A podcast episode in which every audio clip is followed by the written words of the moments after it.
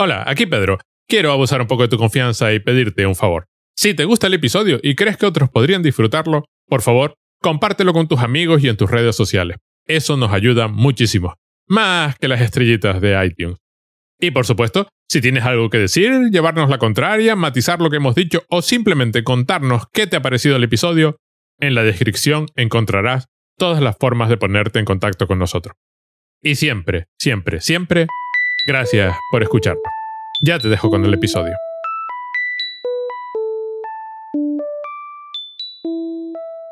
Pues entonces estamos en guion ausente. Este es el episodio uh, 55. 55 ya. Qué guay. Y hoy vamos a hablar de The Eyes Without a Face. Yo me lo sé en inglés porque que los ojos sin rostro. Sí, sí, igual. De, de, sí, además, no me atrevo a pronunciarlo en francés. Yo no sé cómo se pronuncia esto en francés. Le jeu sans visage. Mira, a ver, repite. Yo, yo de francés, no, no, no. no. Sí, pero, pero tú Le te atreves. Sans visage. Eso. Y es una película, además, muy curiosa porque está dirigida por Georges Franchou, Franchou, Ujú. que un director que creo que era documentalista, Sí. que su De hecho, cosa era sí. hacer documentales. De hecho, es algo que, que, se- que es algo que es en la película. Ahora lo comentaremos. Documentalista, surrealista, y cuando la terminé de ver me di cuenta de una cosa de esta película. Primero, pensé dos cosas. Pensé, este señor ha visto ah, las películas de Cocteau, claramente, Sí, porque claro. el final es, el final es tal cual un final de Cocteau de estos de eh, bastante bien ejecutado. Me gusta mucho más que el final, por ejemplo, de La Bella y la Bestia, ¿no? El final de La Bella y la Bestia es lo que es. ¿no? Y luego pensé que esto es un cuento de hadas, claro. Un cuento de hadas francés. Sí. Tiene unas características. Yo una vez leí un, un libro que hablaba, que comentaba, una cosa que comentaba de los cuentos de hadas. No he leído tantos cuentos de hadas franceses, no he leído a Perrault tanto como para saberlo, pero decía que los cuentos de hadas tradicionales franceses tienden a ser como muy, como muy normales, ¿no? Muy, muy burgueses, ¿está? Transcurren en, en en- sitios perfectamente. No tienes que ir a ningún mundo mágico, ni a ningún plano de existencia diferente, ni nada por el estilo, que todo transcurre ahí en la. En el terruño. Sí, sí, sí. ¿eh? Y es una película muy curiosa porque efectivamente es un cuento de hadas. Es decir, una vez que termina te das cuenta de que es un cuento de hadas, pero transcurre en los alrededores de París, en el propio París y en la cotidianidad más inmediata. Sí, una, eh, una historia, digamos, realista, es decir, no una historia fantástica en ningún momento, mm, aunque bueno. y- Bueno, tiene el pequeño elemento de ciencia ficción, pero Sí, pero no es, pero está rodada como si fuera fantástica, está rodada Mm, como un cuento de hadas, claro, efectivamente es un cuento de hadas, un cuento de transformación de una señora que se acaba liberando y convirtiéndose en un ángel que se escapa de las manos de... Y además, por lo que sé de esta película, es una eh, a la que la censura le vino muy bien, porque creo que está censurada por partida triple. Es decir, le dijeron al tío, nada de gore, porque creo que tiene un documental anterior sobre mataderos. sobre mataderos. Este hombre, este hombre comienza en los años 30, es decir, este hombre ya- esta es su segunda película, es decir, que no, no, no- era su segundo, digamos, largometraje. Y este hombre pues tiene una larga carrera, como digo, desde los años 80, del primer documental que hace directamente mudo, eh, de la época del cine mudo. Y hace toda una serie de documentales eh, bastante naturalistas, ¿no? Bastante naturalistas y bastante gore incluso para la, para la época, ¿no? Tú comentabas ahora mismo este, este documental que tiene sobre un, sobre un matadero, que es uno de los primeros documentales donde se ve, digamos, pues, con bastante crueldad, pero bueno, como, como es la, la realidad de un matadero, sin, sin pretender esconderla en ningún momento, pero mostrando unas imágenes que obviamente el cine pues, no, había, no había mostrado prácticamente hacia, hasta, hasta, hasta entonces. Entonces este hombre tiene una larga carrera documental eh, y, como digo, y esta es su segunda película en el año 1960 Cre- y creo que es algo que, que se que, que en la película se, se refleja muy bien precisamente por es- esa mezcla de, de, de halo fantástico que tiene la película, sin ser una película, digamos, fantástica, porque, digamos, no hay ningún elemento sobrenatural, ni... Sí, pues supuestamente todo es bastante Todo es cientifista. Claro, es decir, no, no, no hay, hay un naturalismo, es decir, no, no hay, hay- no, no hay ningún empeño, digamos, probablemente eso, el final sea lo más poético, ¿no? Sea lo más. Vamos a ver, es una película muy poética Sí. y usando el truco surrealista este de la justaposición, Ujú. pero es poética en la construcción. No es poética en lo que está contando. No es un cuento de hadas en el sentido de que lo es La Bella y la Bestia de Cocteau, que, es mágica, ¿no? Deliberadamente. No, esto es un señor que es un Bueno, cuenta, cuenta, un cuenta- poco de, de bueno, es que además el argumento es mínimo. Es decir, Sí, u- u- u- sabemos, es decir, la película, además es muy curioso porque la película empieza en media, en media res. Ujú. Cuando empieza la película, las cosas importantes han sucedido ya. sí. ha habido un accidente, la hija de un médico famoso ha padecido en el accidente unas heridas brutales en la cara, han fingido que la chica desaparece y su padre lleva 10 días desaparecido, luego lo descubrimos. Y su padre pues está empeñado, que es un cirujano famoso dedicado a la reconstrucción facial, que va a reconstruirle la cara robando las caras de mujeres que se le parecen. Curiosamente, la idea no es hacer un trasplante de cara, la idea es reconstruir la cara original de la, de la chica. Mm, bien, ¿no? Mejor. Mientras tanto, pues ella lleva una máscara, eh, que es tal cual la máscara de una muñeca, y lo que hacen, pues, es secuestrar a una chica, tiene un ayudante, su secretaria, a la que se da a entender que en algún momento le reconstruyó la cara también de alguna forma, aunque no la dejó perfecta, tiene una cicatriz en el, en el cuello que tapa con una gargantilla de perlas, que es un detalle importante en la película por varias razones, ¿no? Y pues secuestran a una chica. La chica, pues, hay una escena muy gore donde le quitan la cara, pero la escena muy gore dura 15 fotogramas, ¿no? Es Una Sí, cosa sí, sí. súper rápida, pero claro, está rodada en blanco y negro, es especialmente brutal. Y luego, pues, el novio de la hija, la hija, pues, se debate, este, es un pajarillo encerrado, la película lo destaca varias veces, porque está encerrada en la mansión familiar, que está al lado del hospital donde, que, el hospital del doctor. Pues básicamente consiguen a una, parece que el injerto ha surtido efecto, eh, luego descubrimos que no. Ella ya desesperada pues llama a su antiguo novio y dice su nombre, el novio dice, oye, pues aquí pasa algo raro, va a la policía, la policía ya tenía algunos detalles porque la, la amiga de la chica desaparecida había dicho, pues iba con una señora con una gargantilla de perlas, pues empiezan a combinar y cogen a una que pasaba por ahí Dice, te vamos a teñir de rubio, te pareces un poco y te vamos a mandar al hospital este. Pero además, en plan, nos importa una mierda lo que te pase. Si te pasa algo. Somos la policía. Por supuesto, esa chica desaparece. La policía va a preguntar al hospital. El otro dice, pues se fue. Y la policía, ah, pues gracias, gracias, señor, no le molestamos más. Porque claro, él es un médico respetado, con lo cual tú dices, ¿para qué se molestaron? Porque no, no. Pero al final, la hija, después de un largo proceso de, de toda la película, pues está hasta los huevos, libera a la, a, la, a la que tienen prisionera ahora, se carga a la secretaria y luego al final los perros, hay perros porque el, el, el médico ah, experimenta sus injertos con perros. Además es muy, es muy poético como está hecho todo eso, Mm. eh, lo de los perros, por ejemplo. Libera a los perros, los perros se comen al médico, porque, ¿por qué no? Es un cuento de hadas, y ella libera a unos pájaros, a unas palomas Lo, lo desfiguran a él, lo- lo- los, perros, los perros le comen la cara. Los perros le comen la cara.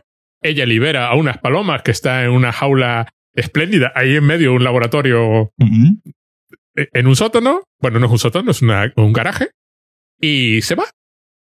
Toda blanca, vestida, toda vestida de blanca, con su, con su rostro inmaculado completamente artificial. Y se libera en plan ángel, que se escapa, y es la escena más poética porque está así en plan eh, sublime, que ya se va Con, la- una... sí, con- con las palomas de fondo. Es con las palomas de fondo volando, las palomas completamente blancas, ella completamente blanca y es en una escena nocturna, con lo cual es blanco sobre negro, no puedes destacar más. Entonces hay por un lado una serie de comentarios sociales como muy, como muy divertidos y luego un aliento poético brutal. Vamos a ver, el, a mí que me encanta cómo empieza, que empieza con un, ¿qué es? Un Peugeot. O un- no recuerdo si es un Peugeot o un Sí, Renault. no recuerdo qué marca. es un coche de estos cuatro latas Sí, de sí, la época. Y la secretaria pues lleva un cuerpo Mm. en una gabardina con una cosa en la, en la cara. Y tú- en la película empieza ya cuando ha fallado el primer experimento. O sea, han robado una cara y eso no ha acabado de insertar. La policía empieza a sospechar porque se dan cuenta que están desapareciendo chicas con características Sí. muy parecidas, ¿no? Bueno, con ojos en- azules, guapas. En este caso, lo que sucede es que pues esta la secretaria lleva a esta chica en el coche, nerviosa. En un momento dado hay una escena como muy bonita donde los faros del coche que viene detrás y los ojos de, Mm. de la chica es como que, no como que se por- superponen, pero sí que hay un paralelismo. Claro, tú no sabes nada de por qué está pasando todo eso, no tienes idea, pues la coge, la tira al río y la policía lo que dice es, desapareció la hija de este doctor con quemaduras en la cara, ha aparecido esta sin cara, ¿será esta? Y ah, los cortes son un poco perfectos de más. Ah, sí, pero... ah. La policía es bastante inútil en esta película. ¿eh? Sí. Entonces llaman al médico y el médico dice, sí, sí, por supuesto, es mi hija, ¿no? Y aparece por ahí el otro señor que ha perdido una hija y que no se sabe dónde está. Y dice, bueno, ¿está usted seguro de que es su hija? Sí, sí, sí, segurísimo, hombre.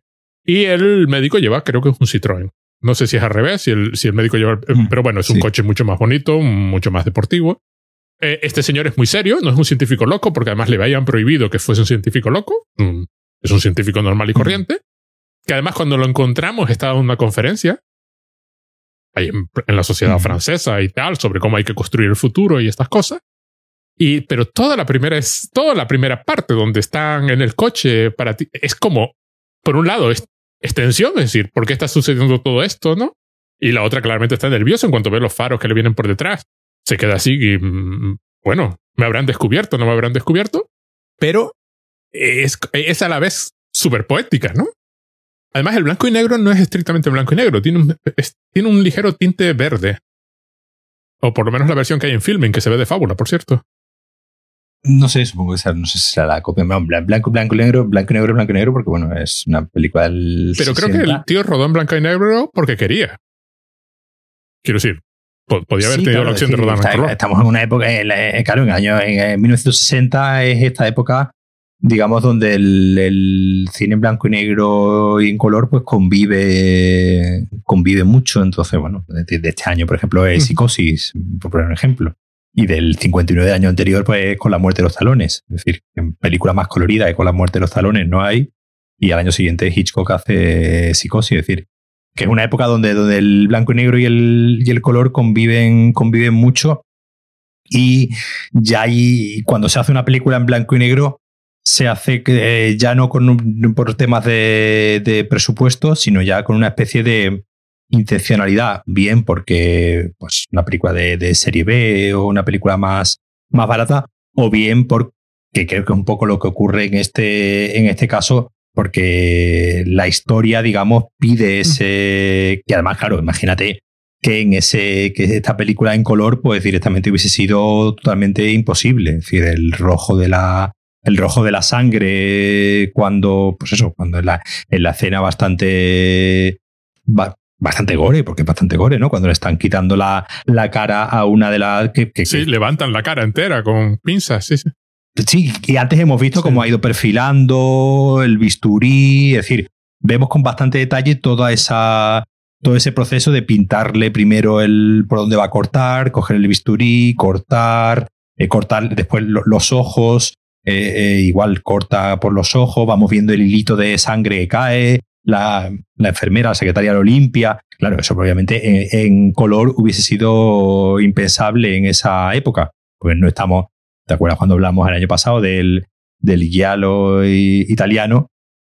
Sí jugaba mucho, ¿no? Con el, con el, con el color de la sangre, pero claro, aquí no, aquí todavía, digamos, todavía no, no estábamos en ese punto donde el color de la sangre fuese algo que el público, ni, ni siquiera el público, ¿no? Creo que estaba preparado para, para verlo. Entonces, aquí, claro, el blanco y negro juega esa función de que podemos ver ciertos... eh, ¿no? hay, hay un momento también cuando que es que es un momento incluso muy documental, ¿no? Cuando él está Sí. explicando que el injerto, uno de los injertos de cara ha fallado y vamos viendo diferentes fotografías, pues si son, son fotografías de cómo, como en una semana o diez días, digamos, el, el tejido de la, de la cara se ha ido necro- Sí. necrotizando, ¿no? Se ha ido se ha ido pudriendo y digamos el injerto que el de cara que había funcionado eh, el- la, la primera vez, ¿no? La primera vez que vemos a, a la chica con su, con su cara, digamos, real injertada en una, en una comida. eh, y pero vamos viendo que con diferentes imágenes cómo el tejido se le va descomponiendo de la cara Sí. y se ve, ¿no? Con bastante, se ve bastante claro ese tejido pudriéndose. Pues obviamente todo esto en, en color hubiese sido impensable. Y obviamente la historia con el componente, como tú has dicho antes, poético que, que tiene, pues obviamente el blanco y negro le da ese, le da ese tono. Además, hay que recordar que la, pel- que la película encima está hecha 15 años después del final de la guerra. Es decir, la guerra es un fenómeno que está como de fondo.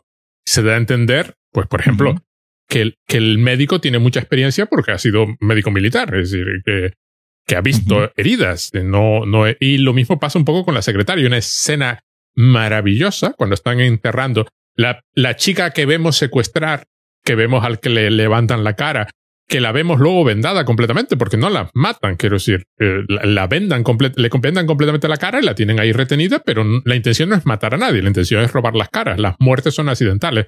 Esta chica escapa, recorre la mansión, cae por una ventana y se muere. Y entonces, ¿qué hacemos con el cuerpo? Entonces lo llevan al panteón familiar, donde ya lo hemos visto antes, porque han, enterrado a la hija, entre comillas, porque no era realmente la hija, era para despistar. Y mientras él está abriendo el, pues no sé, la lápida del suelo para, para meter dentro el cadáver, con, usando un pico para, para ablandar aquello, pasa un avión por encima y la secretaria lo mira como aterrorizada, ¿no? Como nerviosa, ¿no? Como, como el paso de un avión es un, es un, es un problema, ¿no? Puede traer problemas, ¿no? Aparte de que es una película muy obsesionada con los medios de transporte.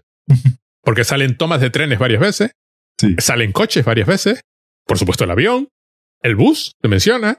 Es decir, hay una idea, todo está sucediendo en las afueras de París, pero hay una idea de que estamos cerca de París, estamos a 15 minutos de París.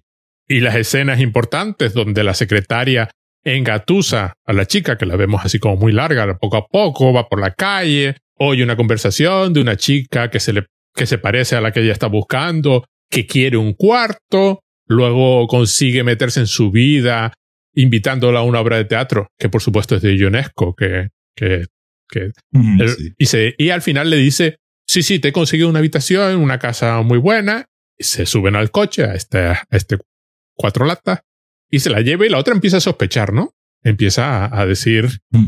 oye, pero ¿a dónde me llevas? No, no, no hemos dado, hemos dado un rodeo, no te preocupes, estás a 15 minutos de París. Te da a entender que se está muy cerca de París, que los medios de transporte son realmente y que en mm. tren, y no te preocupes, la lleva a la casa, se encuentran con el médico. Claro, el médico es un señor enorme, imponente, vestido con su batín porque está en su casa. Y además la escena es genial. Ella llega a la casa y ella mira, y aquello es un castillo, es un, palacio. Y empieza a levantar la vista y la cámara va subiendo porque aquello es inabarcable. Y justo cuando la tienen ya medio convencida, ya está diciendo, bueno, me quiero ir, no puedo volver muy tarde, me lo tengo que pensar porque efectivamente empieza a sospechar que ahí pasa algo. Bueno, cuando la cloroforman y la tienen. Pero toda la acción de la película transcurre, bueno, la acción, la parte médica transcurre pues en este garaje, que es un garaje normal y corriente, con equipamiento médico. Muy realista, quiero decir, es todo muy realista, menos cuando la película se vuelve no realista. Porque cuando, por ejemplo, me encanta, cuando llega el, el médico a su casa, él pasa por su hospital. El hospital hay una carreterita que lleva a este palacio donde él vive, que está un poquito más allá. Y hay un cartel que dice que no se pasa de ahí. Que, ni pacientes ni visitantes pueden pasar que aquello. Ni pacientes ni visitantes. Y se empiezan a oír perros. Y perros, y perros, y perros. Pero tú no ves a los perros y no sabes por qué se oyen perros. ¿no? Se oyen perros, perros, perros. Y entonces él entra en su casa. Y empieza a subir escaleras, escaleras, escaleras, escaleras. Y, y como que va pasando, va abandonando lo terrenal, ¿no? Y vas ascendiendo. Y cuando, y se en un momento dado se dejan de oír los perros y se empieza a oír música. Y entra a la habitación de la hija, pues está atendida, pues ella doliente y él, ¿por qué no confías en mí? Casi toda su motivación no es tanto reconstruir el rostro de su hija como yo soy capaz de reconstruir el rostro de mi hija, ¿no? Sí, claro, es el, es el eh, como suele, como suele ocurrir en, en el en los, eh, en los doctors, ¿no? En los doctores científicos, es más el, es más el, el orgullo, el reto de, de creerse, bueno, de, un poco el Frankenstein, ¿no? El, complejo de, Dios, ¿no? El complejo de, que la ciencia va a hacer. De hecho, aquí, como tú habías dicho antes también, hay, la película en el sentido de como científica, ¿no? Es decir, este hombre quiere retar a la, a la ciencia y demostrar que es, que es capaz y de, ahí, de ahí, pues bueno, esa sucesión de, de, fotos donde él va explicando, donde lo va explicando que está fallando en el, en el, en el injerto y bueno, pues que, quiere conseguirlo. Claro, llega un momento que la, que la niña, que la pobre chica, pues eh, empieza a ser consciente de que eh, es un conejillo de indias. Y, ella es como las otras. Ella está secuestrada igual, claro. Claro, de, que ella es una más, que la, que la circunstancia ha querido que sea su hija, pero claro, al principio, digamos, parece al principio da la impresión de que es algo que el del amor de un padre hacia su hija, ¿no? Y de, y de, y de este padre intentando arreglar, ¿no? A, su hija desfigurada, pero llega un momento en el que la propia hija se da cuenta, ¿no? Eh, que el interés ya no es, eh, digamos, el amor fraternal, sino el, el, amor propio, el amor propio de como científico de lograr ese milagro de la, de la ciencia, más que en sí arreglar a la propia, a la propia hija. Además, se da a entender que él fue responsable del, del, accidente. No se dan nunca detalles nada de lo que pasó, pero se da a entender que fue responsable y hay un poco de, como lo hice yo, pues, eh, pues ahí yo lo arreglo, ¿no? Y yo sé arreglarlo. Y además se da, queda claro que a la hija no le dieron la más mínima oportunidad. Si la hija no tiene rostro, si efectivamente perdió todo el rostro, solo se le ve con la primera víctima, en un momento dado ella está mirando. Uh -huh. eh, además tiene un paralelismo luego con el final, pero ya, ya llegaremos ahí. Pero nunca le dieron la oportunidad de decir, bueno, no tienes rostro, pues vives con la máscara puesta, ¿no? O como cualquier otra persona con un, sí. con un problema de, de, de, similar, ¿no? Sino que directamente el otro la secuestró, la metió en una habitación y dijo que estaba muerta. Y, o que había desaparecido en este caso. Y que llevan 10 días así con, este, con uh -huh. ese rollo. Pero que ya tampoco sus deseos, ni siquiera le preguntaron que sus deseos no, sí, sí, sí. Son totalmente irrelevantes, igual que son irrele irrelevantes lo de las chicas que, que, secuestran. Pero lo curioso de esto es que toda la parte de París, toda la parte de la morgue para cuando identifican es todo realista. Es decir, es como que pones la calle, la cámara en la calle y ruedas lo que está pasando delante de ti. Es una película que, que solo se vuelve gótica en los momentos necesarios. Eh, solo mete mm. el, o mete lo poético o, o, el caserón en el que vive el señor. Sí, porque la parte de la investigación policial es muy mundana. No, no tiene. La, la, la oficina de la policía es mundana totalmente. El sí, primer caso, sí, sí. el caso que vemos, que es el de la chica esta que ha robado unos grandes almacenes, a la que la policía engaña vilmente porque le dicen, sí, sí, bueno, pues nada. ¿Qué hacemos con ella? Bueno, pues darle un, amonéstalo un poco y que se vuelva a su casa. Pero coge su dirección por si nos hace falta. y después la llaman. Entonces le dicen, no, no, no ha llegado no ningún problema, pero cuando necesitan un, a, a, un conejillo de indias, ellos también, la hacen llamar diciendo, es muy grave lo tuyo, pero cinco minutos antes le habías dicho que no, que no se preocupe. Pero es todo muy mundano, ¿no? La amiga va a la policía mm. y cuenta lo de la gargantilla de perro y el otro dice, la verdad es que es un detalle que no ayuda a nada, pero bueno, yo lo apunto. Luego viene, luego viene el novio de la, de la chica desaparecida, de la hija, que, que es un médico que trabaja en el mismo hospital que el padre, ¿no? Y dice, sí. pues sí, yo conozco a alguien con una gargantilla de perlas, ¿no? Que, pero es todo muy, muy, muy súper mundano. La clínica es súper mundana, es una clínica normal y corriente. Sí, sí. Y hay un... Se le ve en la interacción del médico con los pacientes que es un tío, eso, es decir, quiere ayudar, es decir, pero en parte por orgullo y en parte porque, porque está intentando corregir algo, ¿no? Hay un, con la interacción con el niño este que está enfermo, con la otra ahí. Mm. Y entonces la policía le manda a esta enferma diciéndole tiene migraña y, y se dan cuenta, pues a, a, no, ni 24 horas después los médicos se dan cuenta de que a esta chica no le pasa nada y, y la devuelven.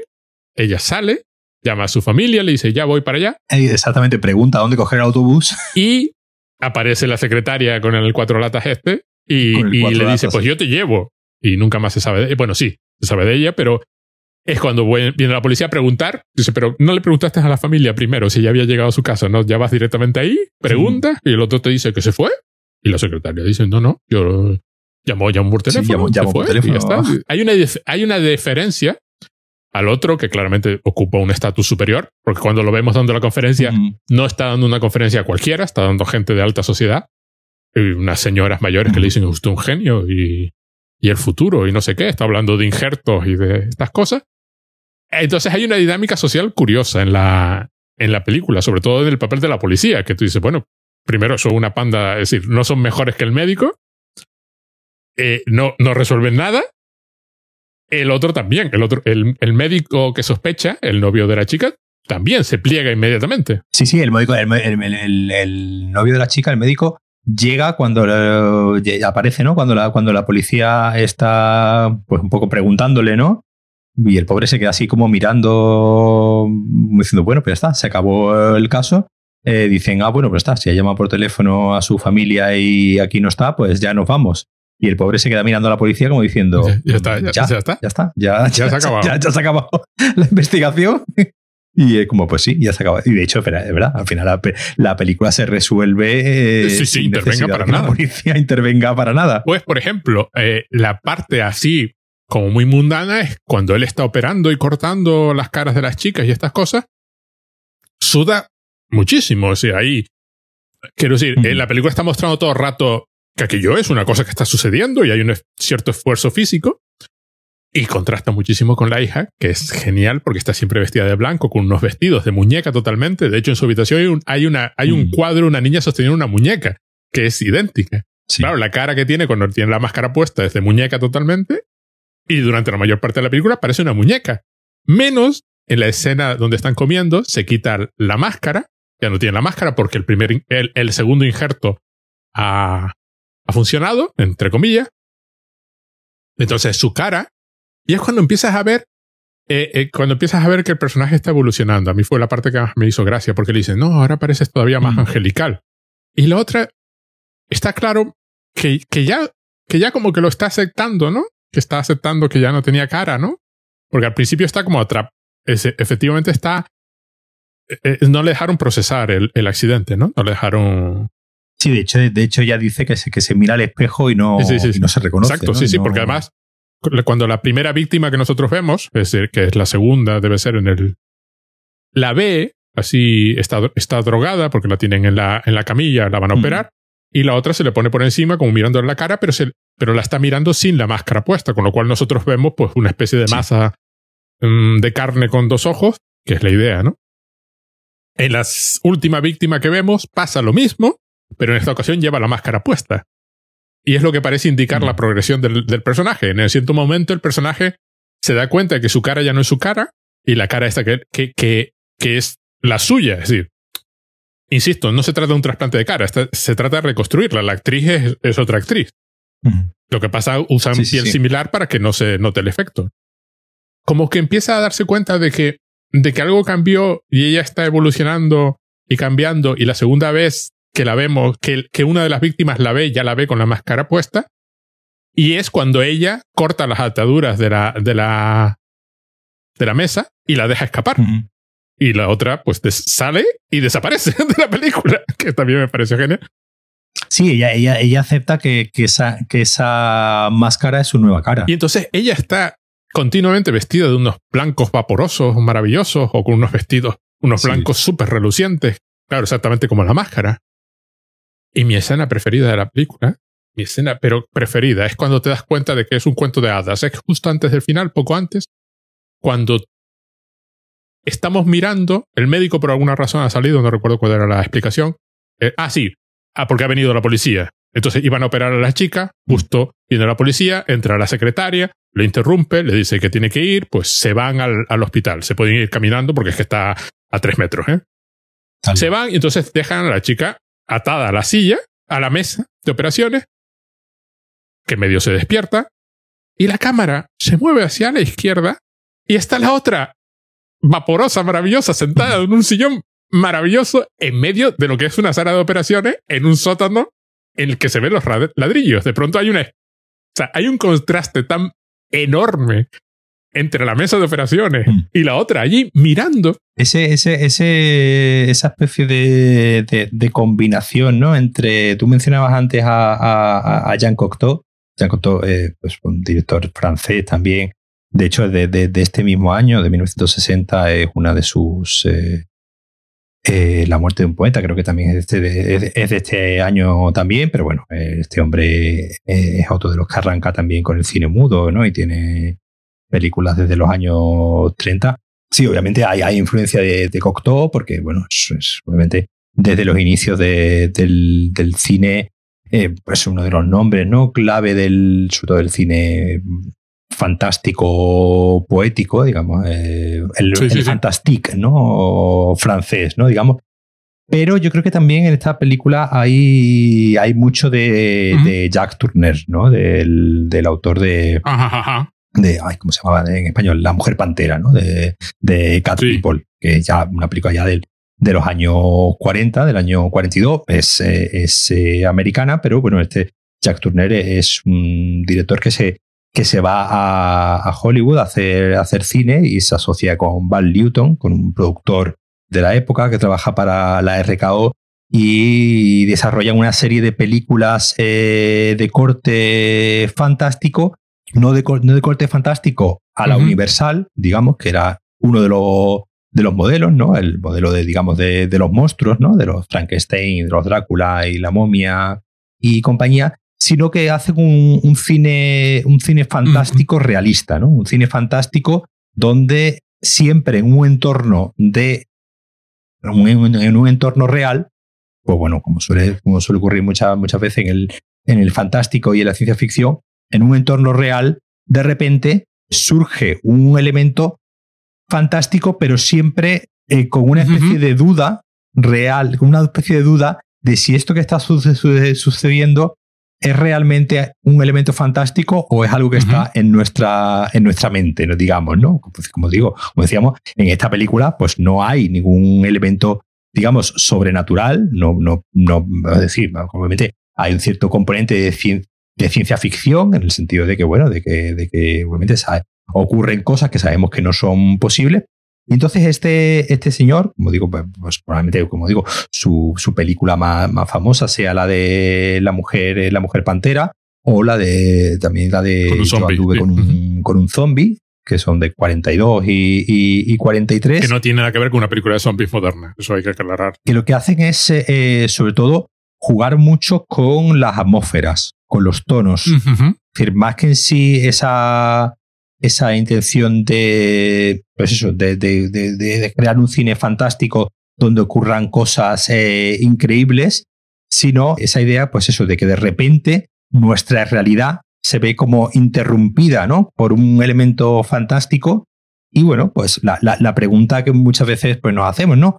¿Cómo reaccionaríamos nosotros como personas normales si de repente ocurriese este elemento, este elemento fantástico? Entonces, un tipo de, composición, es un tipo de, cine que precisamente juega con este con esta mezcla, con esta mezcla de, pues una realidad, pues como vemos aquí, ¿no? Pues dos policías fumando y un poco cutres, el señor respetado, eh, médico respetado, esta señora secretaria, no sabemos si es su secretaria, su amante, tiene ahí como una especie de... Hace de madre de la chica uno sospecharía que es la mujer que murió hace cuatro años, pero no, no parece ser la mujer. Hay una especie ahí, insinuado, ¿no? O, no sé si insinuado no, pero un poco se, se, vemos a esa señora con esa especie de admiración, ¿no? Hacia, hacia este, eh, totalmente entregada y, sin cuestionarse si lo que está haciendo está bien o está mal. Es decir, los comportamientos que vemos, digamos, son muy, son muy realistas.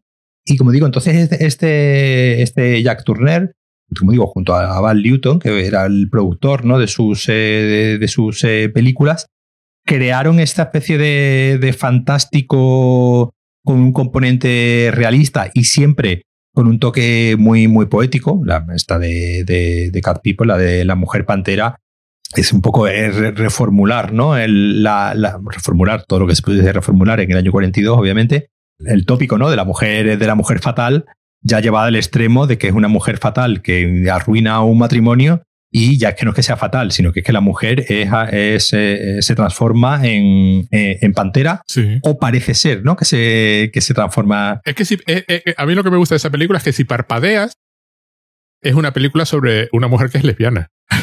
Claro, es, sí, es monstruosa porque en la época ser lesbiana era monstruoso. Es decir, ese es su, ese es su, es decir, claro, claro, claro mujer pantera es un eufemismo. Si parpadeas, claro. Si no, es una película de un monstruo, es una señora que se transforma. Bueno, de un, es un pueblo entero que se transforma en pantera, solo que ella, pues, viene de Europa, ¿no? Porque hay una escena, si no recuerdo mal, hay una escena en un bar donde se reconocen ella y otra, ¿no? Y entonces, claro, esa mirada es como, ah, claro, están reconociendo por el. Claro, la, la, la, película, en ese caso la película juega con el tópico de eso, de la, de la, de la mujer fatal que viene a desestabilizar un, mm. un matrimonio, ¿no? Pero simplemente aquí, obviamente aquí lo desestabiliza de una manera, o sea, no, obviamente no, no, no explícitamente, eh, pero lo desestabiliza nuevamente, pues la fe fatal siempre desestabiliza en el sentido de que seduce al, al marido, ¿no? del matrimonio y, bueno, pues tienen que, luchar, ¿no? Contra, contra, ese, contra esa señora que ha venido a romper nuestro matrimonio. Claro, aquí la, aquí la desestabilización viene más, más por el lado de, la, de las, dos, de las dos féminas que por el lado de la, de la fatal seduciendo al, al marido. Pero, pero claro, pero eso, es eso, es, coger ese, esa idea de un poco incluso folletinesca, ¿no? La de, de, la de yo anduve con un zombie tiene, tiene un cierto componente incluso, como digo, eso, de, de, folletín, ¿no? De, de, historia romántica eh, que tampoco que, tampoco tiene eso, una, historia romántica muy de andar por casa, pero que de repente eh, eh, se, se, subvierte en cierto, en cierto modo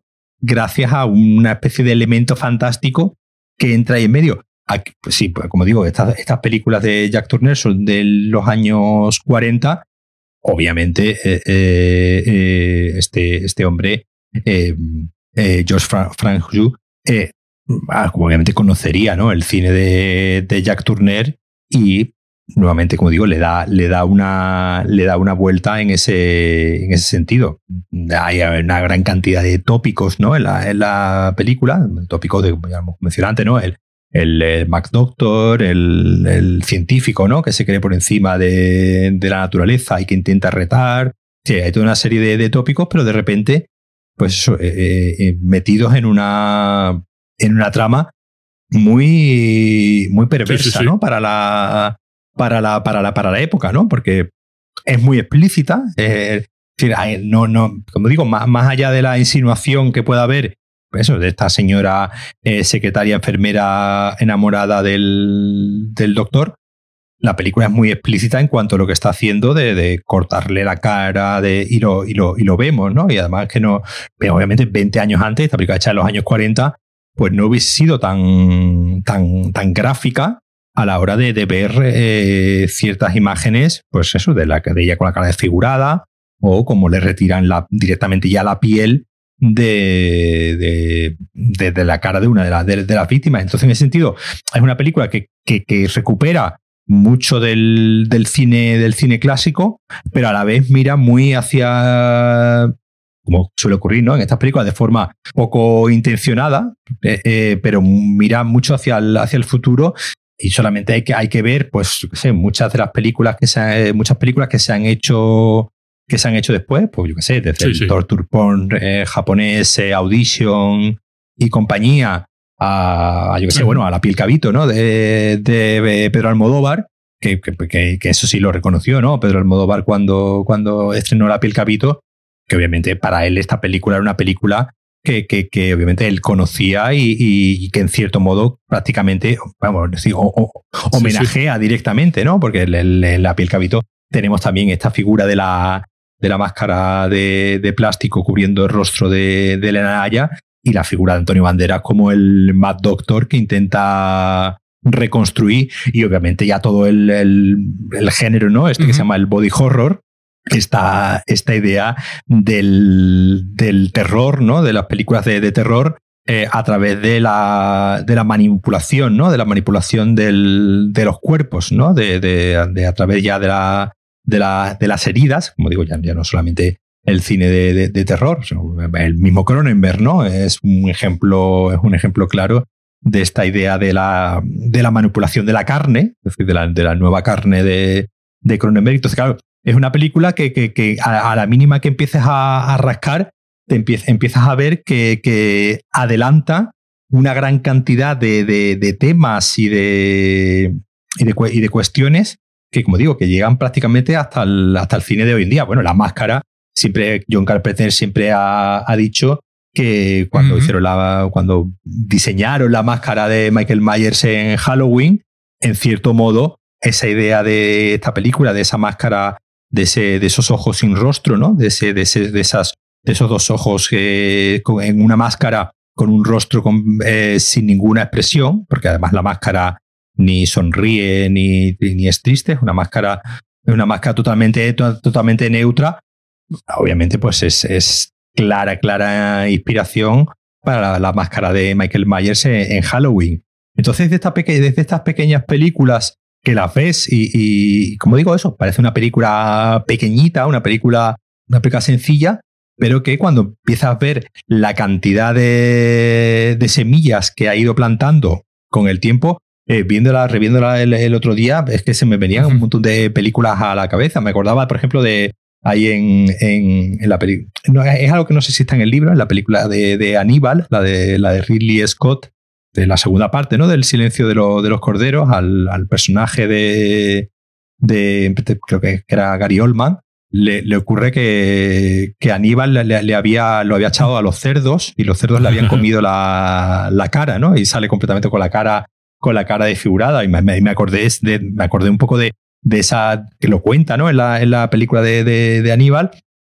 Y, totalmente rememora, pues aquí a la escena final, cuando los perros le atacan al, al médico y vemos, y vemos en, un inserto eh, muy cortito, pero muy explícito, como el hombre, eh, los perros directamente le han comido la cara enteramente. y, vemos, y vemos el, el, rastro de el rastro de los perros. O me acuerdo también de una, de una película, una película canadiense, una película probablemente una de las películas más desagradables, y lo digo para bien, ¿no? No, no lo digo para mal, eh, que es eh, Martyrs. No, no. no sé si la, si la Me suena el título, pero no. Tiene, tiene después un remake posterior, pero es una película eh, franco-canadiense, creo, creo recordar que la película sí era eh, en francés, que es sobre, bueno, sobre una chica a la que van eh, desollando, tal cual, le van arrancando la piel a tiras poco a poco con mucho cuidado, procurando que, que, no, se, que no se muera, con idea de, de, que, de que ese martirio, digamos, le lleve a, a, a un estado de, mm, digamos, de, de excitación, ¿no? De, muy, muy eso, ¿no? de, claro, de, un, un, estado de éxtasis a través del, del dolor, ¿no? Probablemente, pues, como digo, una de, la, de las eh, máximos exponentes de lo que de, esto que estaba mencionando como el body horror. Entonces eso es una película, además que es muy cortita, una película que no, no llega ni a la hora y media, dura 85 minutos, 89 minutos. Eh, Guillermo del Toro, por ejemplo, la tiene como una de sus. Eh... Aclaremos que tiene a Ojos sin rostro como una de sus. no, no dale mártir. eh, no, no, eso, Ojos sin rostro, como una de sus películas favoritas. Y como te digo, se ve claramente porque es una película que además está hecha en una época que, que, que me parece una de las épocas más interesantes ¿no? de, la, de la historia del cine, que es esta época de los. entre, de entre los 50 y los 60, ¿no? Esta, esta época de los años, de los años 60 donde el cine eh, eh, sigue obviamente mirando, mirando atrás, mirando a su clasicismo, pero ya empieza a apuntar eh, eh una gran cantidad de, de, cuestiones. Como digo, aquí, por ejemplo, ya desde el punto de vista visual, gráfico, pues obviamente es una película muy gráfica para la época, pues hoy en día estamos muy acostumbrados a, a, estos niveles de, de, gore, pero obviamente pues, para esta película, para esta época esta película sería una cosa eh, muy, muy, muy, muy desagradable. De hecho, una de las cosas que destacaban ¿no? las, eh, las críticas de la, de la época, que no fueron precisamente positivas con ella, además de estas películas, digamos que, que ha sido el tiempo ¿no? las que las ha, las ha recuperado, porque en su momento se vio como una película muy exploitation, una película que simplemente buscaba el, el morbo uh -huh. de mostrar eh, unas heridas y de mostrar un gore y no y pues los críticos, en cierto modo, de la, de la época, no, no supo, obviamente, no supieron ver lo que estaban viendo, como suele ocurrir, como digo, con muchas, eh, con muchas películas de, precisamente de esta época de los años, de los años 60, donde, pues, estamos hablando de años 60, pues que la, de hecho, eh, Psicosis es de este, es de este mismo año, pero bueno, claro, de este mismo año, pues el final de la escapada, es la Dolce Vita, mm. eh, la aventura de, de Antonioni, es eh, Pipintón, el fotógrafo del pánico, ¿no? De, de, de Michael Powell, que, que, claro que porque es otra película que le da una al contrario que esta, es una película precisamente muy, muy, color, muy colorida, ¿no? Precisamente juega con ese o, el, o el manantial de la doncella de, de Berman, que es eh, pues como el primer Rape and Revenge de, de, la historia, ¿no? Del, de la historia del cine, ¿no? Esa, eh, el, mantener de la doncella es una chica a la que violan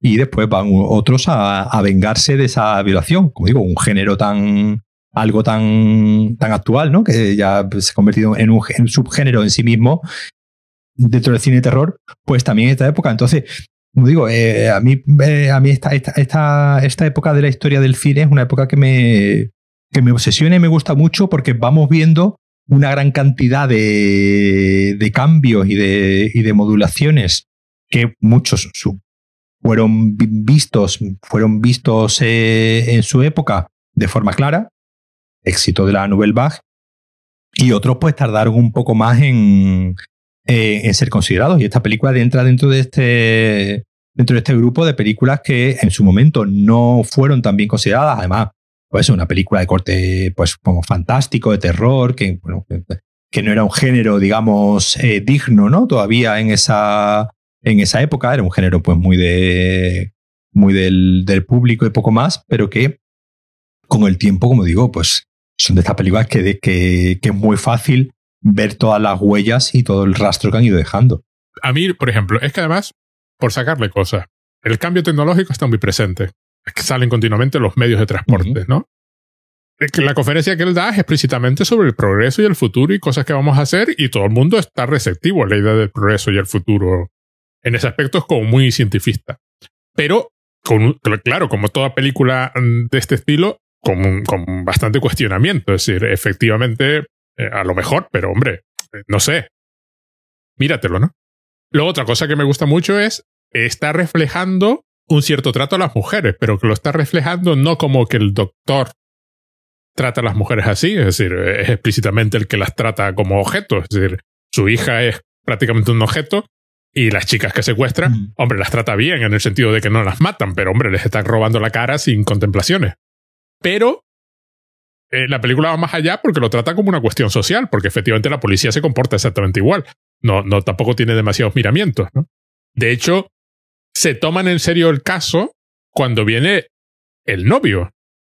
Cuando vino la amiga de la desaparecida, mm, mm, no sirve de nada, pero lo, lo apunto, ¿no? Por supuesto está la secretaria, que está total y absolutamente sometida al otro, un poco por agradecimiento, pero hay una especie de sometimiento total a, su voluntad y ella tampoco se plantea nada. Entonces hay todo un juego ahí con, con, con las mujeres hasta que la hija, mm, mm, en un momento dado, además me encanta porque va pasando así como por etapas de, duelo de su propia cara. Al principio este se está lamentando, que no se me puedo mirar en el espejo, que han tapado todos los espejos, que no sé cuánto, no sé qué, pero todas las superficies reflejan. En un momento dado está ya directamente suicida, en plan me quiero morir. Y luego uno entiende que se muere y renace. Renace el ser que tiene. Sí, hay una aceptación final de, esta, esta, es mi nueva, mi nueva condición, incluso casi espiritual, ¿no? Porque como tú bien decías antes, ella es un fantasma al final. Y lo de los perros que me encanta porque el, médico tiene como 10 perros encerrados en una especie de jaulas que están abiertas por encima, son como circulares, eh, con lo cual pueden sacar la cabeza y hay una escena donde ella la hija se está paseando por entre los perros. Y con los que realiza experimentos, pero da la impresión de que trata a los perros mejor de lo que trata a cualquier otro ser humano. O sea, la única escena donde tiene un perro ahí, eh, lo está acariciando y le está hablando al perro como en plan, bueno, pues, no sé si funcionase tan bien las personas como funcionan los perros, que son los perros que se lo comen al final. Y me encanta todo el final. El final ya es directamente la otra eh, eh, grita en la mesa de operaciones porque piensa que esta la va a matar, porque coge un bisturí, pero coge el bisturí para cortar las ataduras, la deja escapar, aparece la secretaria que le pregunta por qué, y la otra directamente le clava el bisturí en la garganta, en la gargantilla, justo en medio, será, hay, hay toda así una cuestión simbólica con las perlas y estas cosas. me encanta porque la película está llena de este tipo de superposiciones que son totalmente surrealistas, es decir, no, no, no tiene lógica que ella esté sentada en un sofá esplendoroso, vestida esplendorosamente como un ángel en medio de lo que es una sala de operaciones, en un sótano, en la que hay hasta troncos, es decir, porque almacenan la madera eh, y que tiene puertas metálicas y es que tal cual es el tal cual es el sótano de una de una, de una casa gótica, ¿no? es, decir, es decir, donde esperas que suceda el, el, los, los asesinatos y las muertes y las torturas de una historia gótica, pero de pronto en medio de eso hay un ángel, ahí, como tú dices, ¿no? Y luego mm. ella se pone a liberar los perros, que hasta ahí todo normal. Y luego, después de liberar los perros, llega a una jaula preciosa, que es donde te das cuenta que la película ha cambiado ya, que se ha vuelto definitivamente cuento de hadas, donde se revela Mm. preciosa, enorme, blanca, esplendorosa, llena de palomas blancas. Y ella empieza a abrirlas y a soltar las palomas, y las palomas van y vuelan a su alrededor. Una se le posa en un hombro y ella la mira, ¿no? Sí, uy, uy, esa, ese, ese, ese, ese, claro, hoy, hoy en día ese, ese, ese plano, pues obviamente sería relativamente Sí, fácil de hacer, ¿no? Con, pues eso, una, una paloma Sí, en 3D totalmente, sí, sí. artificial y tal. Pero, pero eh, claro, vista, vista en, la, en, la, en la época, eh, eh, lo, lo bien que se posa la paloma en el hombro y se queda ahí y ella, y ella gira la cabeza y mira a la paloma. Yo- a, mí, a, mí ese- a mí en concreto ese, ese, Sí, sí, ese sí. momento, ese momento de que se le pone una paloma, una paloma en el, en el hombro de forma, vamos, como si la paloma estuviese totalmente entrenada y, y tal, eh, eh, es un momento entre, como tú como tú acabas de decir, entre ya la película ya, ya yéndose directamente a un halo romántico poético, pero con una especie de, de, de, de- Sí, de sí, sí, fondo sí. documental, porque eso, eso tuvo que pasar de verdad. Es decir, es decir, la paloma realmente se tuvo que posar ahí en, justo en ese momento y la actriz tuvo que eh, girar la cabeza de esa, de esa manera tan, tan, tan delicada y creo que hace, hace casi un gesto, ¿no? De acariciar la, la, la- la paloma.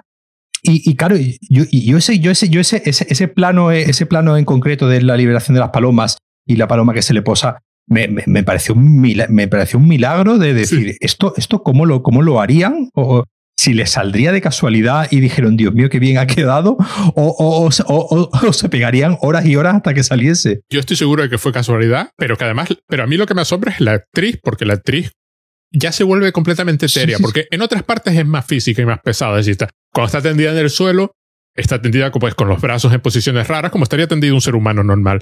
Pero a medida que progresa la película, sobre todo en la, en la, en la es- en la ves cambiar en la escena de la cena, cuando el otro le dice que parece angelical, que es cuando Mm. su padre se da cuenta, por nada, de que, de que el injerto no ha, no ha, no ha salido bien, a pesar de que lo parece. Sí, es la, es la única vez que le, que le vemos la, la cara realmente. Y luego viene la secuencia de fotografías, así donde él detalla clínicamente lo que está pasando, ¿no?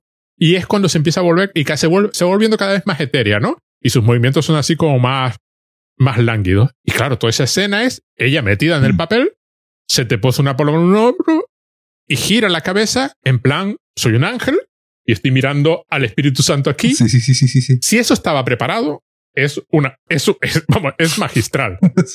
Si no estaba preparado, la actriz estaba completamente metida en el personaje porque es que lo, es, Sí, sí, sí, sí, totalmente. o sea, porque claro, se te posa un bicho aquí. Hombre, que ya puedes suponer que será una de las palomas que acabas de soltar, pero se te po- y, y la tía Sí, sigue sí, en el personaje. Pero además, lo, lo curioso, deja escapar a la otra, la otra sale corriendo. Esta jaula espléndida, preciosa, barroca, enorme, llena de palomas, está colocada en el sótano. Es lo que tú ves en el resto, tú ves una jaula maravillosa o un ángel ahí colocado a su lado, abriéndola, y el resto, pues, es el sótano. Es una pared de ladrillos asquerosa, como cualquier sótano de una casa señorial en el campo en, en la Francia de la época. Los perros escapan y ella se va tranquilamente. Y la película va contrastando que ella se va tranquilamente, como flotando, con sus palomas ahí girando de vueltas, penetrando en el bosque eh, que, que rodea la casa, en plan espíritu que se libera, y mientras tanto los perros se están comiendo a su padre. Pero ella explícitamente no libera a los perros para que se coma al padre. La idea es que, bueno, los perros por su parte decidieron que estaban hasta los cojones de este tío. Sí, pero esto, esto un poco contrasta con, lo- con, las- con una de las escenas que tú comentabas antes, que hemos visto anteriormente, donde ella va A ver a, los- a los perros Sí, sí, ella acerca la cara. y, Sí, sí. y ella acerca la cara a, a los perros y, y- y- digamos, Sí. los acaricia ¿no? con la cara se refri- y refriega la cara contra, contra los perros y, lo- y los, y los perros a ella, digamos, la Le responden de, muy bien, sí, sí. Sí, sí, de hay- forma dulce. Le responden bien, no, no son, no son, con ella, con ella no son, no son agresivos, ¿no? Y es como, como si los perros tuviesen esa conciencia de que el malo es él. Hay una complicidad, efectivamente. Hay un entre ella y los perros en esa escena. Es que, me es que esa escena es maravillosa, porque claro, tú no esperas que puedan sacar la cabeza. A lo mejor eran jaulas normales de la época y esas jaulas siguen existiendo. Pero claro, esto de que estén abiertas por arriba, los perros puedan sacar la cabeza y además hay 20.000 razas de perros. Es decir, no es que hayan 20 pastores alemanes, es que hay de todo. Ujú. Y ella, pues eso, los va recorriendo uno a uno con delicadeza, acariciándose, y luego al final, pues los perros se comen al médico. Pero claro, toda esa escena es brutal, ellos atacan al médico, y mientras tanto, ella flotando por ahí, etérea totalmente, convertida en un ángel, ya, ya directamente cuento de hadas, pero sigue contrastando. Quiero decir, la película sigue, sigue diciéndote por un lado, mira, se están comiendo a este señor, y por otro lado, mira, tenemos a esta que ha renacido y se ha liberado, ¿no? Pero se ha liberado con su cara nueva, que es su máscara, que creo que era una prótesis, que además le costaban tres horas al día, tres horas al día ponérsela. Y la pobre no podía, tenía que vivir con una pajita, ¿no? no. Es una película que si tú la estás viendo como película de terror, no es una película de terror, no sabes muy bien lo que es, pero luego en el recuerdo, no me extraña que, que, gente como Guillermo del Toro o el propio Almodóvar o cualquiera la vean y luego en el recuerdo te quede, ¿no? Sí, sí, sí. Y no lo había conectado. Me gustó mucho la conexión que acabas de hacer con Turner porque no lo había conectado y efectivamente eh, hay una conexión clara entre la mujer pantera y esto, por ejemplo. Sí, sí, eso, eso, eso todo desde el punto de vista ese atmosférico, ¿no? Ese, ese tono entre lo, eso, entre lo fantástico y lo, y lo realista que, que creo que es muy que, mí, por ejemplo, nuevamente, como, como vamos a decir, pues Guillermo el Toro, pues por ejemplo, sea uno de los directores donde que más va jugando con, con ese tipo de composiciones de, vamos, incluso, sí, pues una película como, como Pacific Rim, ¿no? Que es una película de, de, de, de aventuras que no tiene nada que ver con esto, pero sí. sigue manteniendo esa especie de, de mantenerse siempre como medianamente anclado, ¿no? A la, a la, a la realidad dentro de toda la, la, fantasía que pueda, que pueda suponer su cine. Entonces, por eso no, no, no es nada descabellado. O yo qué sé, o, el, o el, todos los. Eh, yo estoy seguro que, que todos los directores estos. Eh, bueno, antes, antes me mencionaba Audition, sí. ¿no? De, de Takeshi Miike, pero bueno, todos los directores estos surcoreanos. Ah, sí, claro.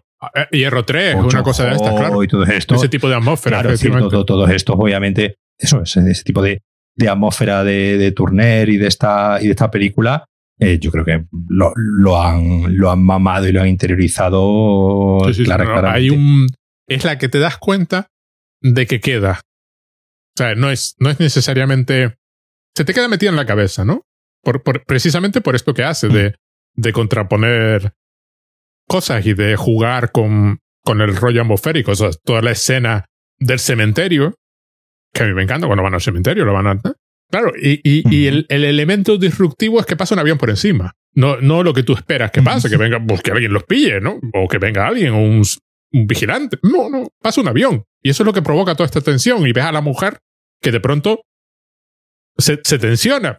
Pero claro, el avión no te va a hacer nada. Mm. A menos que uno piense, claro, Segunda Guerra Mundial. Y, y entonces, claro, la claro. pobre está conmocionada. Y me encanta, por ejemplo, una cosa que hace, que no la hace Co Cocteau, lo hace diferente en La Bella y la Bestia, pero es una cosa que luego a, a, vuelve a hacer Disney, que es como en la división de espacios la hace dentro del mismo espacio físico que está, que está usando. Por ejemplo, mm. eh, Cocteau en La Bella y la Bestia claramente el castillo de la bestia es un lugar completamente diferente y está rodado de una forma completamente diferente, mientras que en la granja donde vive Bella está rodado de una forma muy naturalista, ¿no? Muy, muy, bueno, muy realista. Es la capa muy definida, claramente. Y lo otro hay sí, una sí, sensación vaporosa, ¿no? Eh, eh, lo que te comentaba, no recuerdo el título del libro, que comentaba lo de los espacios en, en el cuento de hadas francés, que son espacios muy comunes. A mí me encanta, por ejemplo, eso. En la mansión gótica, entre comillas, es un edificio normal él juega con las escaleras. Uh -huh. ya, ya, comenté antes el cambio de planos, ¿no? Va subiendo. Al ir subiendo las escaleras, de pronto se dejan de oír los perros y empieza a oírse la música que la hija está escuchando en su cuarto. Y, y como que cambia la atmósfera sin cambiar nada. Si no se vuelve. La, acabas de mencionar la música. La música de, de, de Maurice ah, sí, sí. ah, bueno, genial. Claro, la música de, de, una de las primeras, creo que la, según, según estaba mirando, creo que era, vamos, prácticamente la, la, la, la segunda una, de una, de las primeras eh, eh, composiciones de, de, Maurice Jarre. Maurice Jarre, pues, bueno, el padre de Jean-Michel, ¿no? Padre de Jean-Michel Jarre y, bueno, compositor de Lorenz Arabia y, y Doctor Cibago, ¿no? Probablemente serían sus, sus composiciones más, eh, más, más, más conocidas. Que aquí crea un leitmotiv, ¿no? Eh, que, que es un leitmotiv eh, continuo sobre todo que suena cada vez que sale el, el cuatro sí. latas y van a, a, secuestrar a una de la, a, a alguna de las eh, de las chicas como una especie de, de alarma amenazante, ¿no? De, decirnos eh, ten cuidado que van a volver a, a secuestrar a, a otra iba a pasar algo, algo malo, ¿no? Es, una pequeña melodía, pero que se va repitiendo así como compulsivamente durante toda la, película.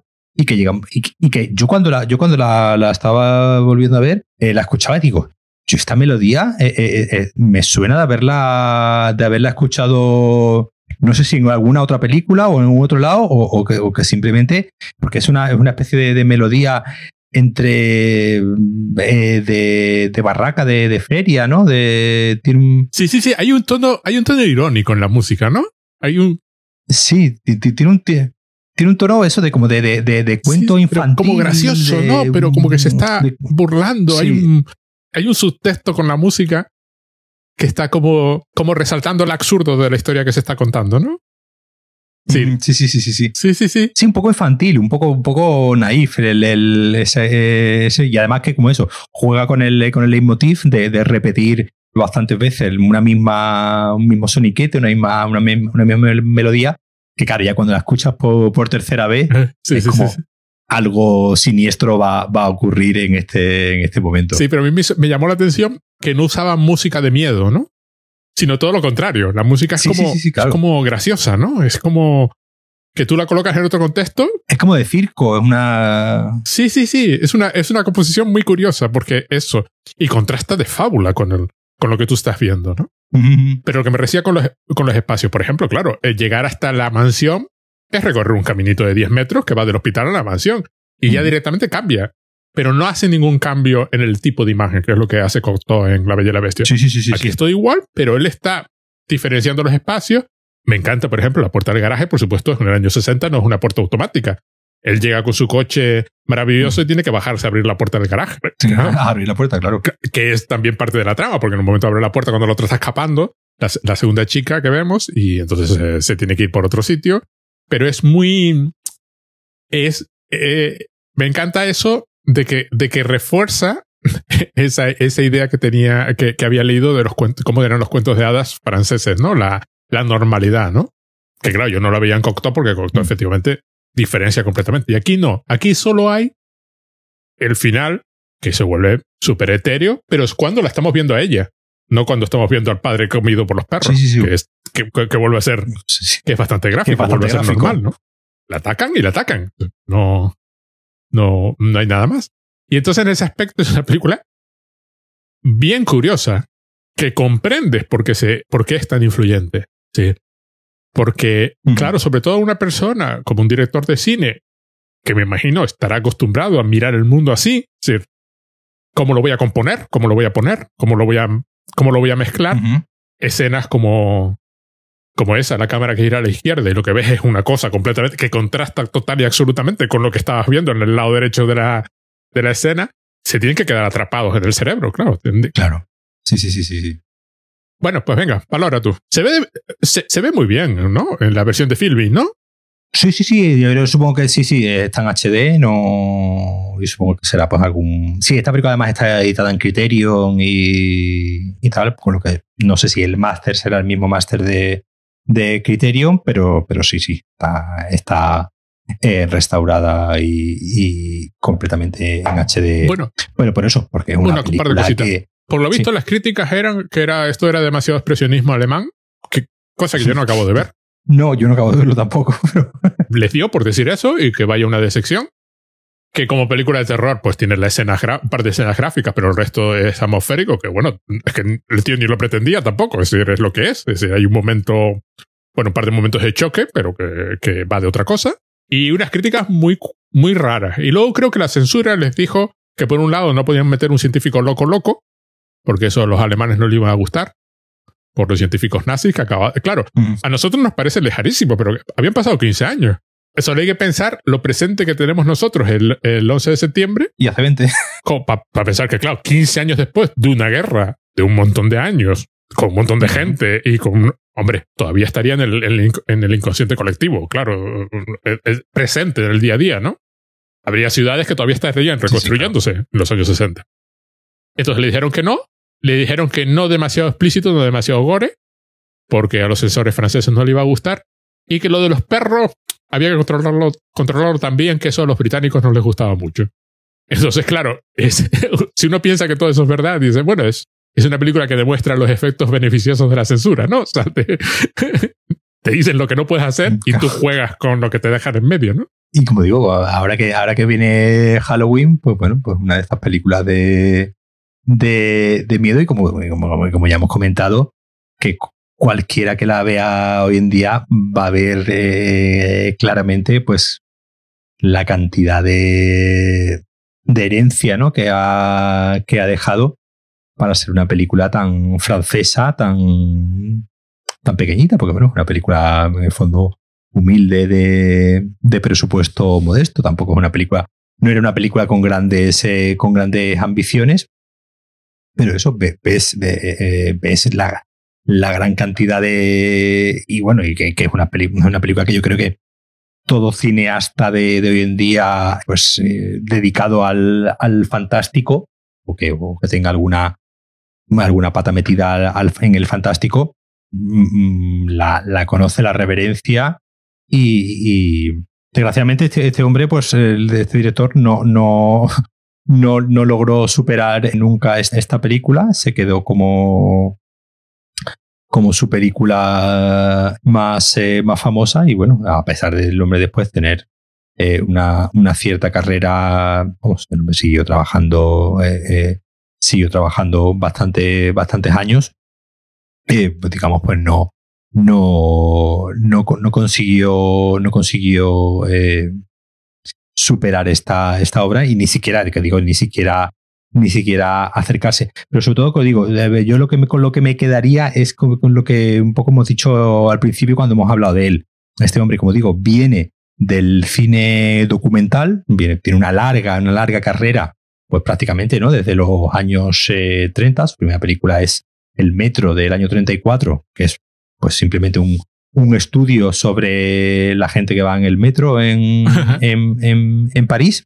Y yo creo que ese, todo ese, todo ese experiencia que tenía en el mundo, en el mundo documental, junto con, pues probablemente, obviamente, su gusto por, por el cierto cine fantástico, de terror, yo creo que de, como he dicho antes, de, de ascendencia estadounidense, provoca precisamente ese contraste y ese, y ese logro que, podemos que da como lugar, pues como digo, a una de estas pequeñas obras maestras del cine que deja un pozo en toda la historia del cine bastante. Yo solo quiero destacar otra escena también, simplemente.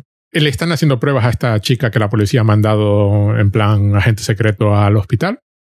La enfermera le está haciendo mm. pruebas, le tiene colocado un, los, sí, los cables para un electroencefalograma y le está dando con una especie de luz intermitente a la cara, ¿no? Supongo que quiere ver la reacción en los ojos, ¿no? Y provocar un cierto tipo de reacción. Y entonces entra el médico. Y de pronto la enfermera se gira y lo apunta a él con la luz. Y tú dices, y lo apunta claro, a él. Se quedas así, pero claro, inmediatamente lo trata con... Pero uno se pregunta, ¿quién esperabas que fuera? O sea, hay un... Hay ahí todo un... Y claro, de pronto lo ilumina a él con la, esa misma luz intermitente, claro. Y, y, y queda... y el señor mándame los resultados en cuanto estén, ¿no? Y se va a su, a su despacho, ¿no? Pero es un momentito así que efectivamente tú dirías, bueno, en un hospital normal y corriente entra alguien en la sala y la que está haciendo las pruebas sigue con las pruebas. Habrá entrado alguien. No se gira a ver quién, está. Pero claro, es un, uno de los múltiples pequeños detalles, que la película está llena de múltiples pequeños detalles, de mm. encuadres, de, de, puntos de vista. Ya te digo lo de los perros, porque cuando llega la segunda, la, la primera víctima que nosotros vemos, que es la segunda víctima en la historia de la película, comenta lo de los perros. Porque se oyen los perros, pero los perros no se ven. Solo cuando ella va a visitar, ya, ya viene a entrar la película, a los perros en sus jaulas, vemos los perros por fin y entendemos que son parte del experimento. Pero claro, están ahí de fondo y oyes un ruido que es la parte esta del fantástico, ¿no? Una presencia que no puedes, que no puedes ver, ¿no? Eh, hay dos formas de hacerlo. La presencia que no, que no está o la ausencia de lo que debería estar. Entonces hay una presencia, están los ladridos, pero hay una ausencia porque los perros no están. Entonces preguntas, ¿dónde están los perros? ¿Qué, ¿Qué, hay? Y se comenta lo de los perros. Es decir, la, la otra chica comenta que, oye, ¿qué, ¿qué, pasa, no? Y la otra le dice, es un sitio muy seguro, ¿no? Sí, porque hay perros aquí. Está lleno de perros. Te quedas así.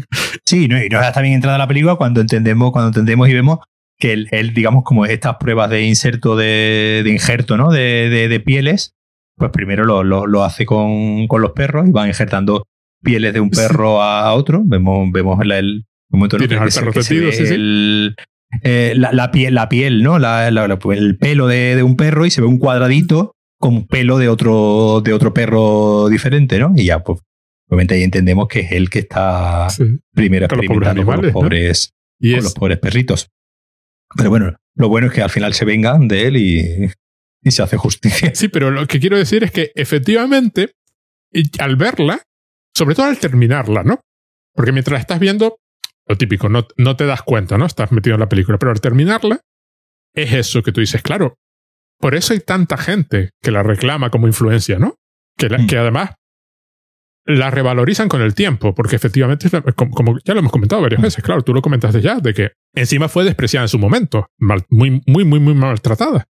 Pero claro, queda en la mente, ¿no? Queda, deja imágenes y pozos, ¿no? Es un poco de recuerda, no, como, bueno, como una de Cocteau, sangre es de un poeta o este tipo de cosas, o la, o la propia Bella y la Bestia, que deja sí. imágenes que tú dices, eh, lo, que, lo, de la, lo de la paloma. Claro, hoy es fácil de hacer esa escena. Mm. Igual que es fácil hacer esa claro. escena de la Bella y la Bestia donde ella atraviesa el espejo. Sí, claro. Pero eh, la magia de la atmósfera es la que dota a esas escenas de sentido y que las clava en la, en la cabeza. Tú no recuerdas, recuerdas más esas escenas hechas con una tosquedad de la época que el mejor de los efectos especiales actuales, porque no suelen sí, estar claro. encajados tan poéticamente en la historia, ¿no?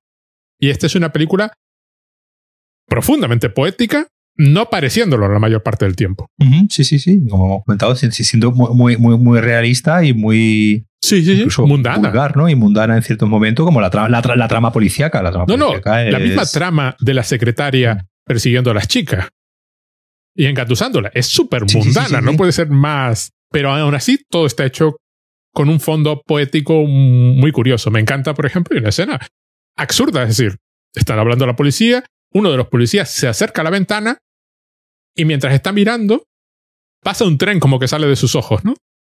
Sí. Justo en ese momento, ¿no? Y sí, te quedas sí, así como diciendo, claro, está hecha por alguien que miraba, es lo que quiero decir. No se limitaba a... Mm.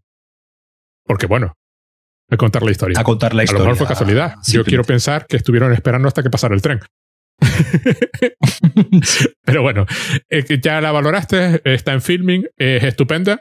Sí, está, está en filming, además en muy buena calidad, en HD, con lo que... Bueno. Y se sale de lo típica película de terror para Halloween. Se sale muchísimo. Sí, sí, sí. Y curiosamente formando parte ineludible de la historia del cine de terror, que es la parte más divertida del asunto. Mm, sí. Pero bueno, me gustaría saber qué pensaba este hombre si hoy estuviese vivo y supiese de tantísimas, tantísimos directores que dicen que la tienen como referente, ¿no? Yo, pero como lo, lo, he dicho ya antes, es decir, eh, lo, muchas veces lo más bonito, digamos, de, esta, de estas cosas es, es cómo hay películas que sin pretenderlo, sin intentarlo, y yo no creo que este hombre pretendiese realizar ninguna obra maestra del cine terror eh, que perdurase con los años. El señor estaría haciendo pues la película lo mejor que podría, sabría y le dejarían. No creo que tuviese intenciones más allá de hacer una película buena, decente. Y como eso, como muchas veces estas películas hechas sin aparentes ambiciones, de repente se convierten en hitos en ciertos géneros, en este caso en el cine de terror o en el cine, en el cine fantástico, casi casi sin, sin, sin proponérselo. Yo creo que muchas veces es lo más bonito de, de, de mirar en retrospectiva cierta, ciertas películas, porque probablemente a este señor yo no, yo no le he leído ninguna entrevista ni nada, pero probablemente pues eh, él haría su película y diría, bueno, pues está, me, ha quedado bien y, y, poco más, y pasaría a su siguiente película y listo, no, no, no creo que él pretendiese, no, no, sí, no era un Stanley Kubrick de la vida, ¿no? No, no, no, no pretendía, que a mí Kubrick, me, sí. que a mí Kubrick me encanta, ¿eh? No es decir, no, no es, no es, pero digamos que no, que no, que no creo, que no creo que pretendiese el hombre revolucionar. Es que me has leído la mente, lo estaba pensando como contraste. Claro, digo, no, no creo que el hombre tuviese la pretensión de revolucionar el género, ni ningún género, ni ninguna historia del cine. Voy a hacer la mejor película de ciencia ficción, no voy a hacer una película de ciencia ficción, voy a hacer la mejor. Y de terror, voy a hacer la mejor de terror. Voy a hacer mejor, claro.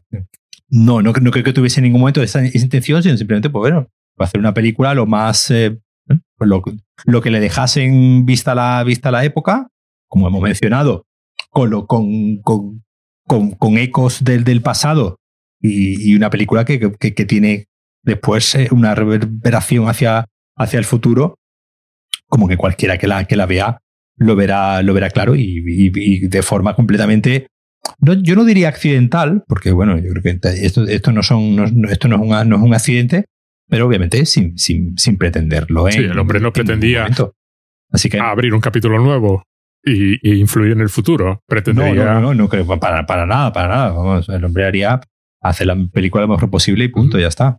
Y no hacerle perder dinero a la productora y, y esas cosas que suelen pasar cuando se Cuestiones puramente mundanas, como es como es la película en sí. Claro. Sin, sin eso, sin. Pero de estas obras que se vuelven influyentes. Que, que tienen algo, porque efectivamente lo ves, en cuanto la ves, tiene, sí, tiene sí, sí, algo. Tiene un, un mimo, ¿no? Un, un cuidado, un. Mm.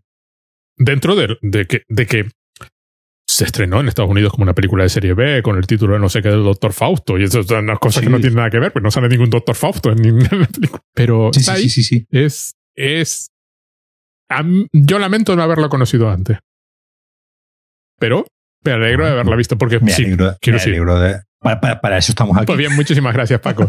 Venga, nos vemos. Nada, Chao. A ti.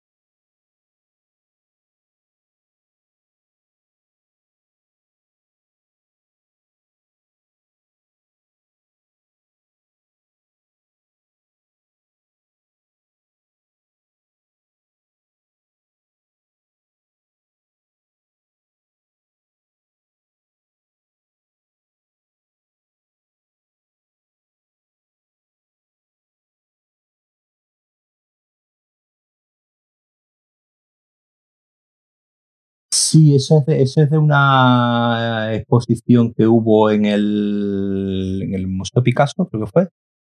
Mm. Sí, en el Museo Picasso creo que hubo una exposición sobre Warhol y pusieron pues, pues muchas cosas de, de Warhol y, y se la compró ahí y mi mujer se compró una, una bolsa con el plátano de la Velvet Underground. y pusieron un, hicieron un montón de... Además, no era solamente exposición de cosas, sino de... Eh, algunas habitaciones las decoraron como estaban las de la Factory de Andy Warhol, con globo ah, y con un montón de cosas. Es decir, que estuvo, estaba. Estaba el otro día pensando en Andy Warhol porque, porque estaba, estaba, con, estaba con la película de. con la película de, de esa y era que estaba pensando que las únicas películas realistas que debe haber deben ser la del, la del Empire State esta de Warhol y la de su novio durmiendo, ¿no? Porque son las únicas que no comprimen el tiempo. Para adelante, si pongo la cámara y empiezo a grabar, claro, es aburridísimo, ¿no? esa, la, de, la del Empire State estaba, estaba puesta allí de fondo también en esa, sí, En esa posición. Es la típica cosa, o, o, estas cosas como esta que se llama 24 horas. Sí. Que, que está hecha con, con, los minutos de sacados de películas. Claro, no, es para sentarte a verla decir, bueno, voy a ver esta película. Sí, pero bueno, si está bien hecho, está sincronizada, ¿no? Mm. Entras en la sala, eh, que era lo que tenía entendido. Y luego la, la de Psycho alargada, ¿no? La de psicosis alargada. Eh, por eh, fotograma, fotograma durante 24 horas. Sí, sí, sí. Y es, esas son las cosas. Porque, claro, como decía Tarkovsky, ¿no? El gran invento del cine es el tiempo, ¿no? lo demás son tonterías. Es decir, ahora sí, pero en su momento el tiempo no lo podías controlar en la reproducción. Tu, percepción del tiempo era la que. En el teatro nada más. Ese, e, era la, sí, pero quiero decir, hasta hace muy poco era la de la velocidad del, ah, proyector. Sí, sí, sí.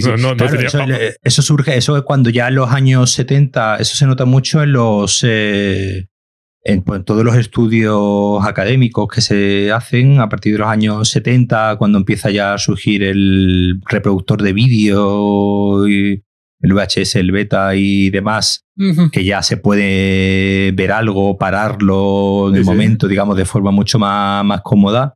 Pero ahí se produce un cambio de. Igual que, igual que, por ejemplo, los libros de. Eso gracioso, por ejemplo, los libros de, de historia. Hay un libro de. Hay un libro, el de Caligari a Hitler, de, de Krakauer, que es un.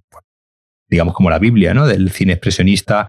En la bueno, la mayoría, ¿no? Muchas de, muchas de las películas de las que habla lo hace de memoria lo hace de memoria, que la vio una vez y, está, y el libro está, es gracioso, pues está siendo la Biblia del expresionismo, está lleno de fallos, porque te das cuenta de que el señor vio la película una vez y a los 15 años se puso a escribir el libro y obviamente escribía de la película, está escribiendo ahí hablando de muchas, de muchas películas prácticamente de memoria o de haber mm, repasado algunos afiches y cosas así y, poco más. Y claro, está, está lleno de errores históricos garrafales, pero fruto de eso, de que antiguamente se escribían de las películas de, de memoria por, por, lo que, por lo que recordaban. No, no, era tan fácil. O como mucho las notas que habías tomado en, claro, eso la sala. Si, habías tomado alguna nota, claro. Y, y, y, cuando, claro, cuando ya, cuando ya las filmotecas, digamos, empiezan ya a existir y los investigadores pueden ir y repasar las películas, claro, algo que en los años 30, pues digamos, no, no, no existía, pues claro, empieza, cuando en los años 60 se empiezan a revisar muchos textos, empieza, claro, los estudiosos se empiezan a dar cuenta que, muchas, que se han ido reproduciendo muchos fallos a lo largo del, tiempo de cuestiones que se habían entendido como realmente históricas y que eran fruto de eso, de escribir de, las películas por el recuerdo y no por el, el haberlas repasado realmente a la hora de, de, escribir el libro.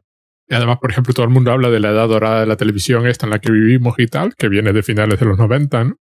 Pero claro, coincide con, con, la popularización de, de, de, los packs y luego que se acelera con el DVD. Claro, cuando tú puedes verte una serie seguida entera en 24 horas, 48 horas, en una semana, el capítulo de la serie ya no tiene que ser una cápsula, una mónada, ¿no? Que, que, apenas interacciona con el resto, ¿no? O, o, si interaccionas con líneas grandes de la trama de la serie, ¿no? Cambios de personajes importantes, cambios de temporada.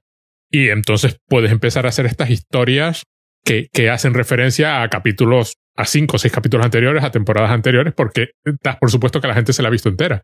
Y luego está Netflix, que claro, yo me, di cuenta, la primera vez que me di cuenta de esto con Netflix fue con la, con la nueva temporada que hicieron ellos de Arrested Development, que tú la veías y era claramente una temporada pensada para verse seguida. Sí.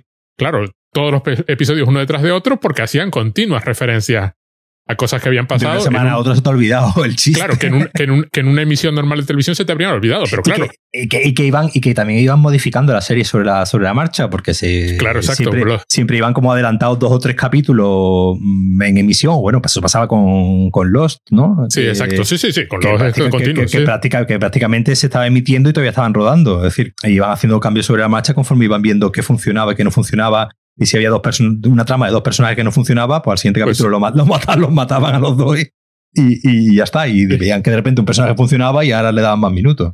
Claro, eso crea el efecto de coherencia. Si tienes una temporada que a lo mejor tiene 6, 7 o 12 episodios y es todo más historia, pero luego, luego tiene el efecto secundario de que de que normalmente Netflix quiere que tú sigas viendo, entonces te coloca un cliffhanger del copón al final de la temporada, que cualquiera sabe si se cumple o no se cumple, porque cualquiera sabe si la cancela o no la cancela. eso ha pasado un montón de series, ¿no? Esta de la chica esta pelirroja, la sí, como Carrie, no me acuerdo el nombre ahora mismo. I'm, I'm not okay with this, ¿eh? ¿era? sí, exacto, sí, sí. Esa estaba bastante bien, sí. Sí, sí, hay varios. terminaban un cliffhanger y ya está. Y después dijeron, no la renovamos. Y ya está. Y, ya se quedó todo el mundo. Claro, por un lado, crea una coherencia enorme en la historia que están contando, pero no te deja tener final. Claro. Que creo que pasa, es lo que la gente se está quejando de Squid Game, que yo no, no lo he visto, solo he visto el primer episodio. Es precisamente que al, que al tener esa necesidad de colocar el cliffhanger justo al final para conectar con la siguiente temporada, estropean la historia que han contado. O sea, tienen que, que mancillar la historia, no puede terminar, porque efectivamente hay que meter una segunda parte, ¿no? Hay una continuación.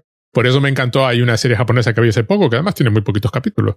Y además son capítulos de media hora. Es una serie japonesa que empieza y acaba. Está en Netflix, se llama Followers. Una sobre, bueno, mm, vida de mujeres en Tokio. Pero la historia empieza y termina. Está pensada así. Empieza y termina. Ni segundas partes ni nada. Si la renuevas ya tiene que ser otra cosa. Eso para decir, eso pasa, la, del año pasado también de Netflix, la del ajedrez, la de la... Ah, el, el campito este, sí. Ya está, pues eh, la historia empieza, acaba.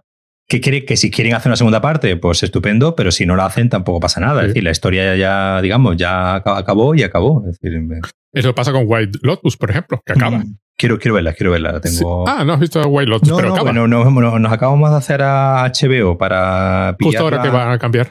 No, claro, para pillar la oferta esta que van a hacer ahora de 70 euros el año entero de HBO ah, Max. Ah, está muy bien, no lo sabía. Entonces tienes que, simplemente lo único que eh, ahora a partir del 26 de octubre que sale ya HBO Max, te puedes pasar de HBO a HBO Max pagando 70 eh, euros el año entero.